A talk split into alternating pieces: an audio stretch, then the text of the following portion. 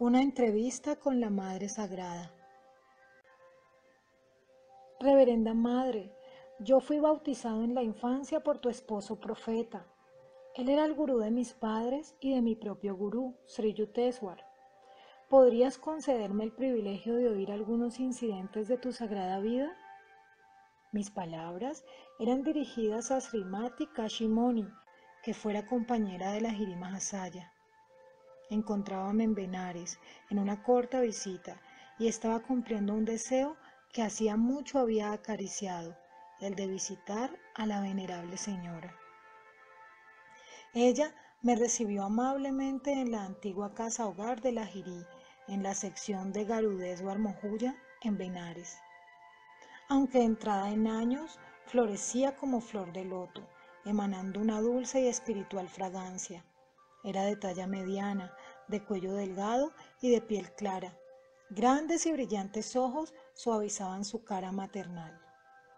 Hijo, eres bien recibido, sube conmigo. Kashimoni me condujo a una pequeña habitación en donde había vivido por algún tiempo con su marido. Me sentí muy honrado de ser testigo del santuario en el que el incomparable maestro había condescendido a representar el drama del matrimonio.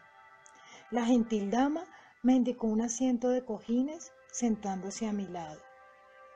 Pasaron muchos años para que yo llegara a comprender la realidad de la estatura divina de mi esposo, comenzó a contarme ella. Una noche, precisamente en esta habitación, tuve un vívido sueño. Ángeles gloriosos flotaban con gracia inimaginable por encima de mí. Fue tan real la visión que desperté. La habitación estaba extrañamente envuelta en una luz deslumbrante.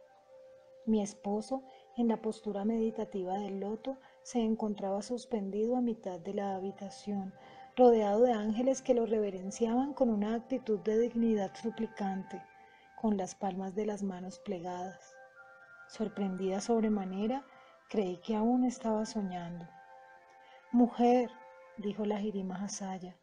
No estás soñando, olvida tu sueño para siempre jamás. A medida que él descendía al suelo, lentamente me postré a sus pies. Maestro, exclamé una y otra vez, yo te reverencio. ¿Podrás perdonarme el que te haya considerado como mi esposo? Muero de vergüenza al comprender que había estado sumida en la ignorancia, sin saber que vivía al lado de quien ha despertado en la divinidad. Desde este momento no eres ya mi esposo, sino mi gurú.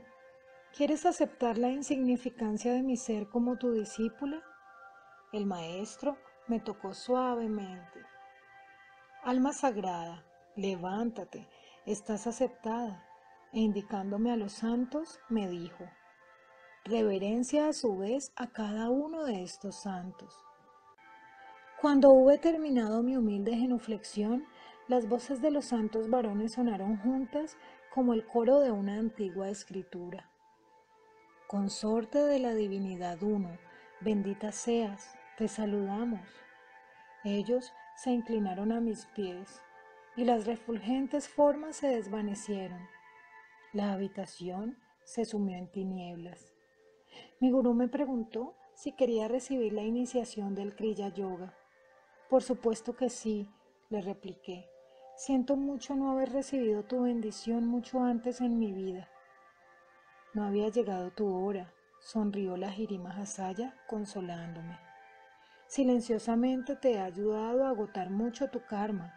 Ahora tienes voluntad y estás preparada. Él me tocó en la frente y vertiginosas masas de luz se me aparecieron. Gradualmente, la irradiación se transformó en el ojo espiritual azul opalino, circundado por un aro dorado, y en el centro una estrella pentagonal blanca. Introduce tu conciencia a través de la estrella en el reino del infinito. La voz de mi gurú tenía un nuevo timbre, suave como la cadencia de una música lejana. Una visión tras otra se quebraba como la superficie del océano en las playas de mi alma.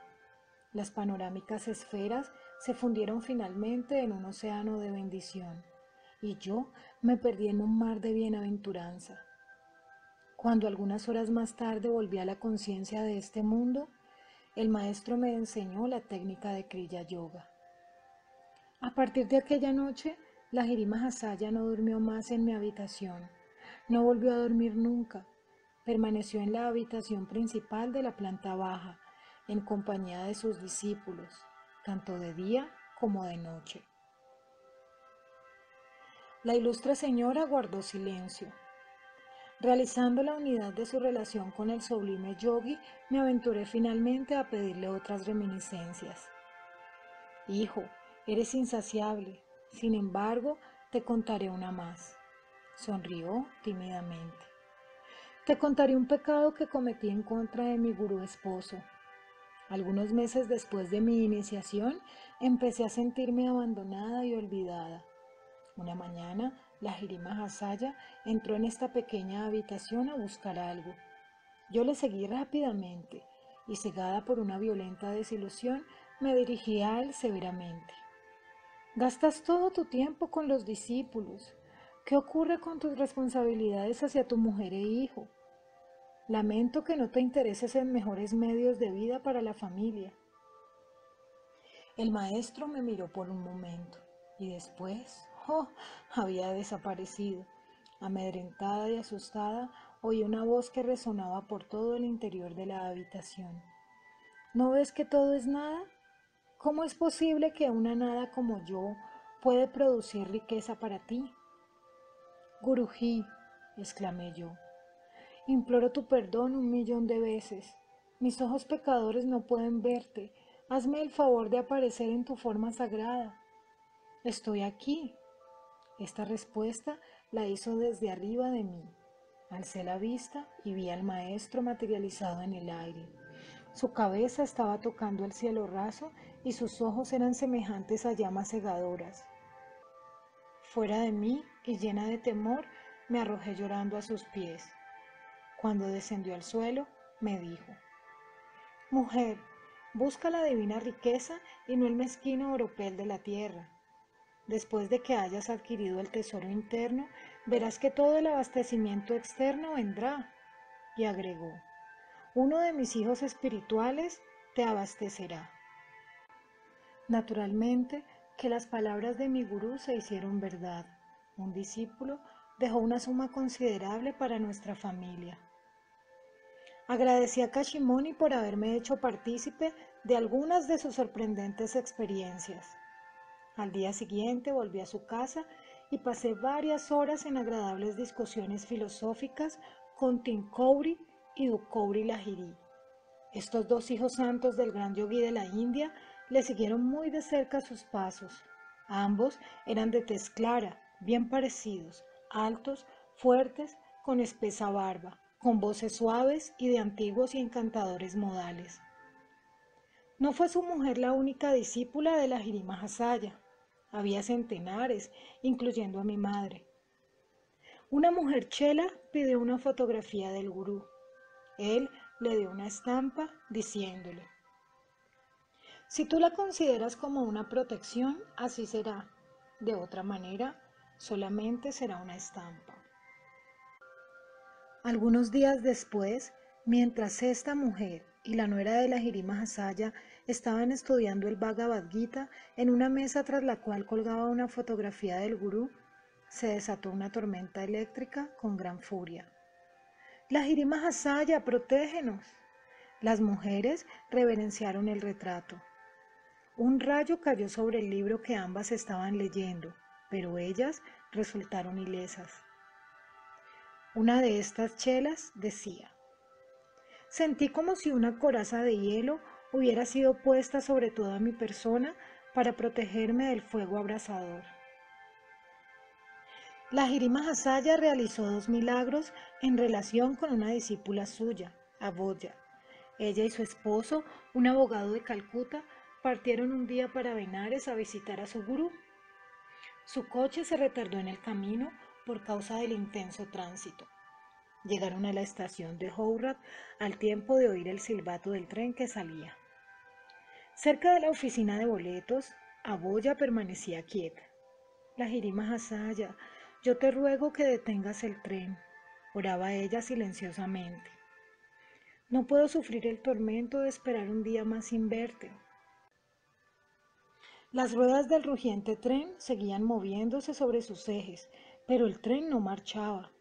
El maquinista y los pasajeros descendieron a la plataforma para presenciar el fenómeno. Un guardia inglés, empleado del ferrocarril, se acercó a Boya y a su esposo y en contra de todos los preceptos establecidos les ofreció sus servicios.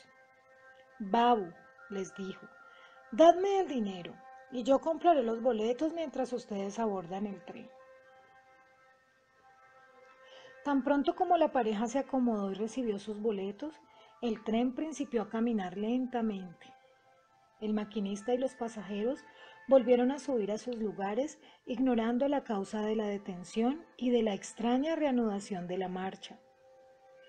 Al llegar a la casa de la Jirima Hasaya en Benares, Abodya se postró silenciosamente a los pies del maestro y trató de tocar sus pies. Compórtate, Aboya. ¿Cómo te gusta importunarme? Como si no hubieses podido llegar por el próximo tren. En otra ocasión memorable, Aboya visitó la casa de la Jirima Hasaya.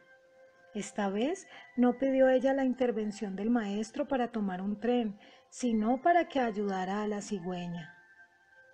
Yo te ruego que mi noveno hijo pueda vivir, imploraba. Ocho hijos me han nacido, pero todos mueren poco tiempo después. El maestro sonrió compadecido. Tu próximo niño vivirá, pero sigue cuidadosamente mis instrucciones. La criatura será una niña y nacerá a medianoche. Cuida de que tu lámpara permanezca encendida hasta el amanecer. No te vayas a dormir y de esta manera dejas que se apague la luz. La criatura de Aboya fue una niña, nacida a medianoche, exactamente como lo había predicho el omnisciente gurú. La madre recomendó a la enfermera que conservara la lámpara llena de aceite. Ambas mujeres velaron hasta despuntar la aurora, pero finalmente ambas se durmieron. Cuando ya se agotaba el aceite de la lámpara y la llama estaba a punto de apagarse, la puerta de la alcoba se abrió con estrépito. Las asustadas mujeres se despertaron y sus asombrados ojos contemplaron la forma de la jirima Hasaya. Aboya, Ve que la llama va a extinguirse. El gurú señalaba la lámpara. La enfermera se precipitó a alimentarla. Tan pronto como la llama ardió brillantemente, la figura del maestro desapareció. La puerta se cerró y el pestillo se corrió sin ningún intermedio visible. El noveno hijo de Abodia sobrevivió. En el año de 1935, cuando yo inquirí acerca de él, supe que aún vivía.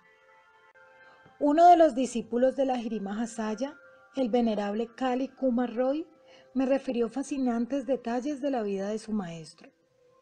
Con frecuencia yo era huésped por varias semanas en su casa de Benares, me dijo Roy. Observé muchas santificadas, muchos swamis llegaban en la quietud de la noche para sentarse a los pies del gurú algunas veces se enfrascaban en discusiones sobre temas de meditación o filosofía. Al amanecer, los huéspedes se marchaban. Me di cuenta de que durante mis visitas, la Jirima Hasaya no se acostó una sola vez para dormir. Al principio de mi asociación con el maestro, yo tenía que soportar la oposición de mi jefe, seguía diciendo Roy. Él estaba imbuido en el materialismo yo no quiero fanáticos religiosos entre mi personal, solía decir con sarcasmo. Si llego a encontrar a tu charlatán gurú, le diré algunas palabras que siempre recordará. Esta alarmante amenaza no me hizo interrumpir mi programa regular. Yo seguía pasando casi toda la noche en presencia de mi gurú. Una noche mi jefe me siguió y bruscamente se abalanzó dentro de la sala. Seguramente estaba a punto de pulverizarnos con sus amenazas, pero no bien se había sentado cuando la Jirima Hasaya se dirigió al pequeño grupo formado de doce discípulos y dijo, ¿Les gustaría a ustedes ver algo de cine? Cuando nosotros asentimos, él nos pidió que oscureciéramos la habitación.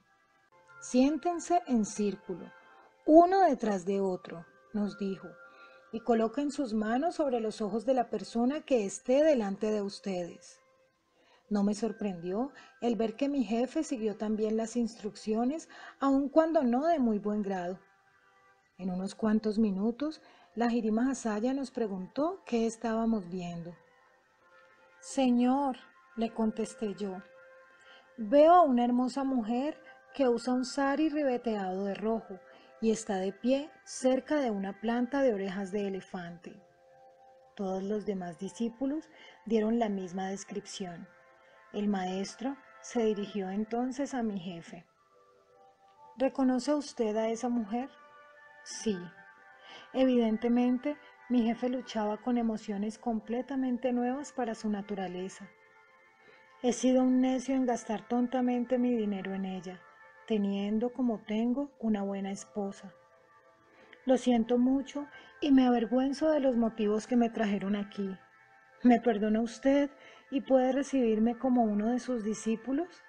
Sí, si usted se conduce moralmente bien durante seis meses, lo aceptaré, dijo el maestro. De otra manera, tendré que rehusarme a iniciarlo. Durante tres meses, mi jefe se reprimió de la tentación. Luego, reanudó sus antiguas relaciones con la mujer. Dos meses después, murió. Así vino a comprender la velada profecía de mi gurú acerca de la improbabilidad de la iniciación de ese hombre. La Jirima Hasaya tenía un amigo famoso, el Swami Trailanga, a quien se le atribuían más de 300 años de vida.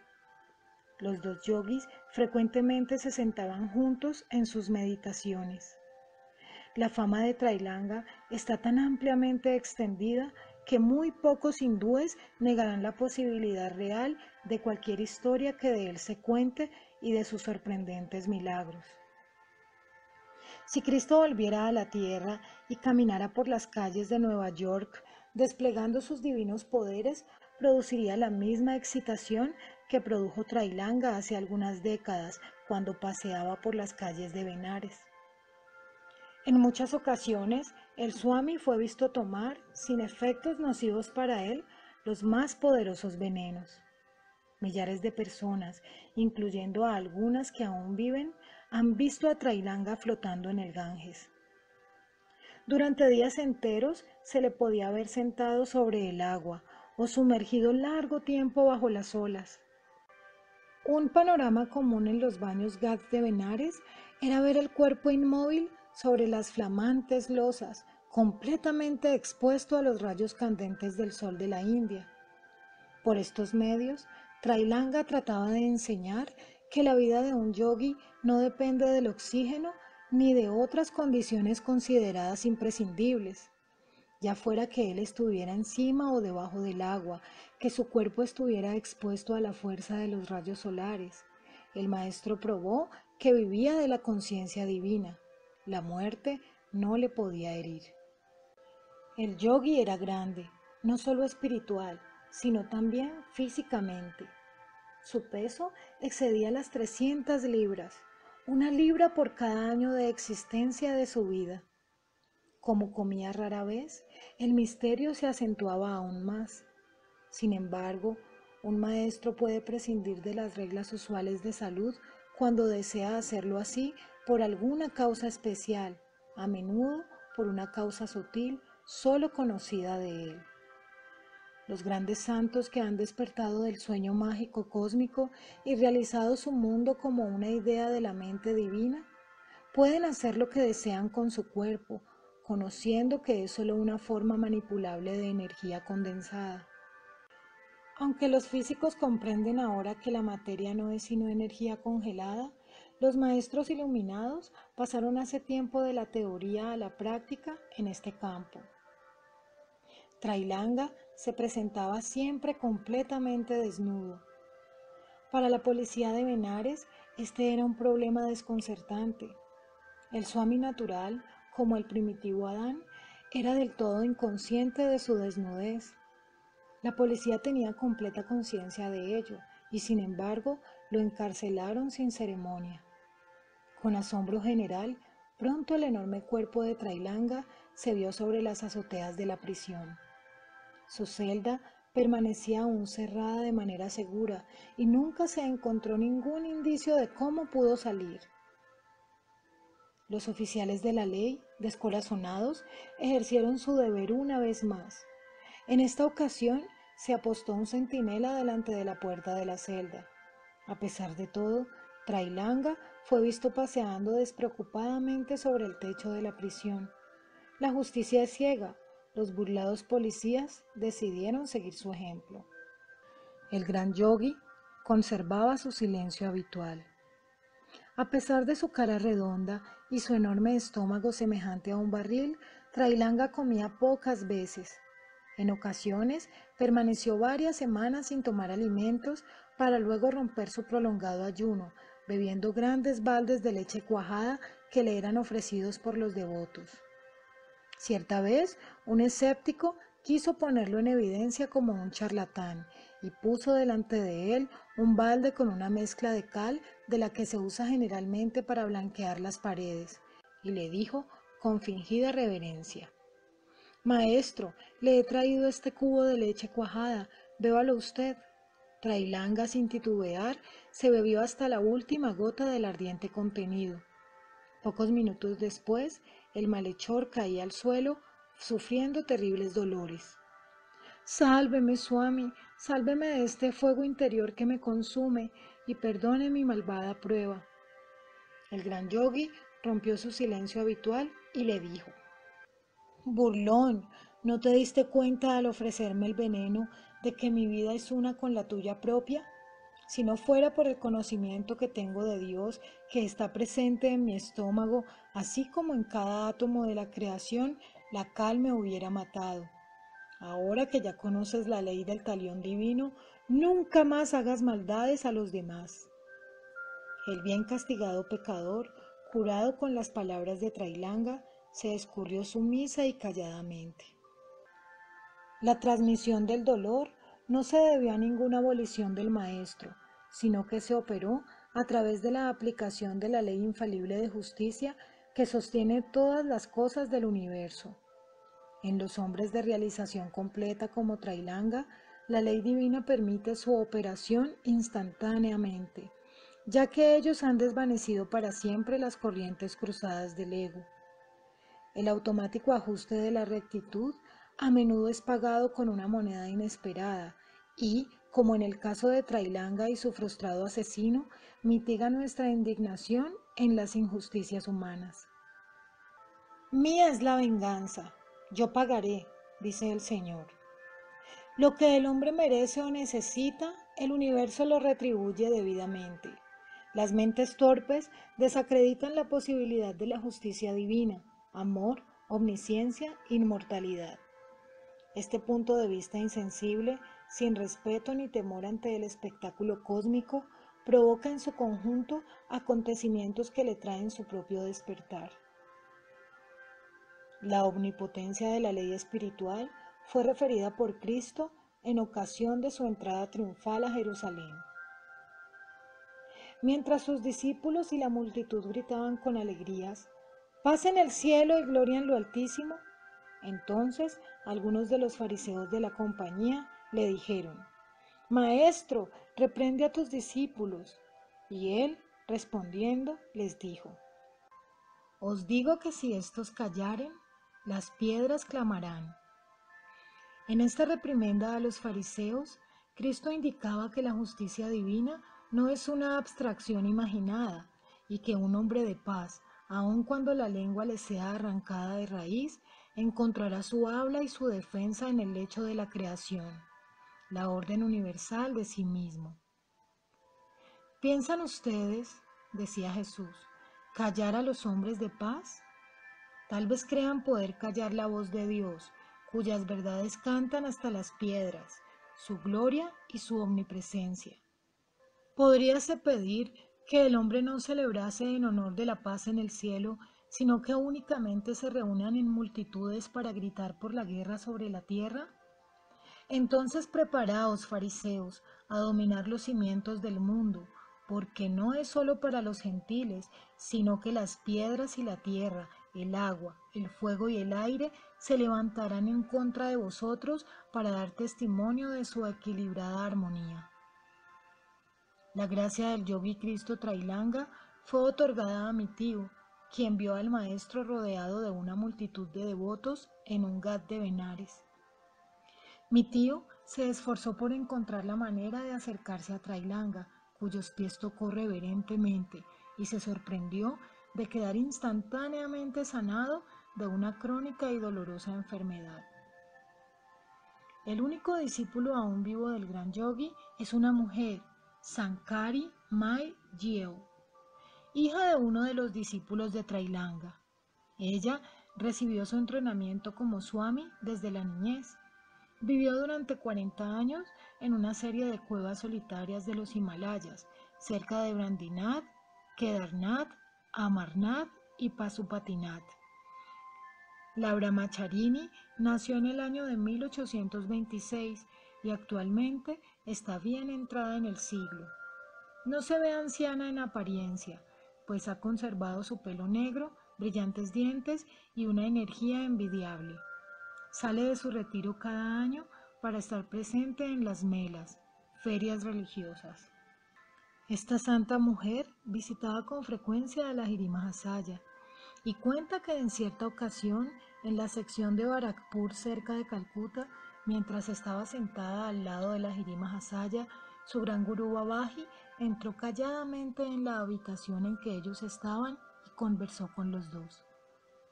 Cierta vez, su maestro Trailanga, olvidando su silencio usual, honró a la Jirima Hasaya de una manera muy ostensible en público. Un discípulo de Benares le reclamó.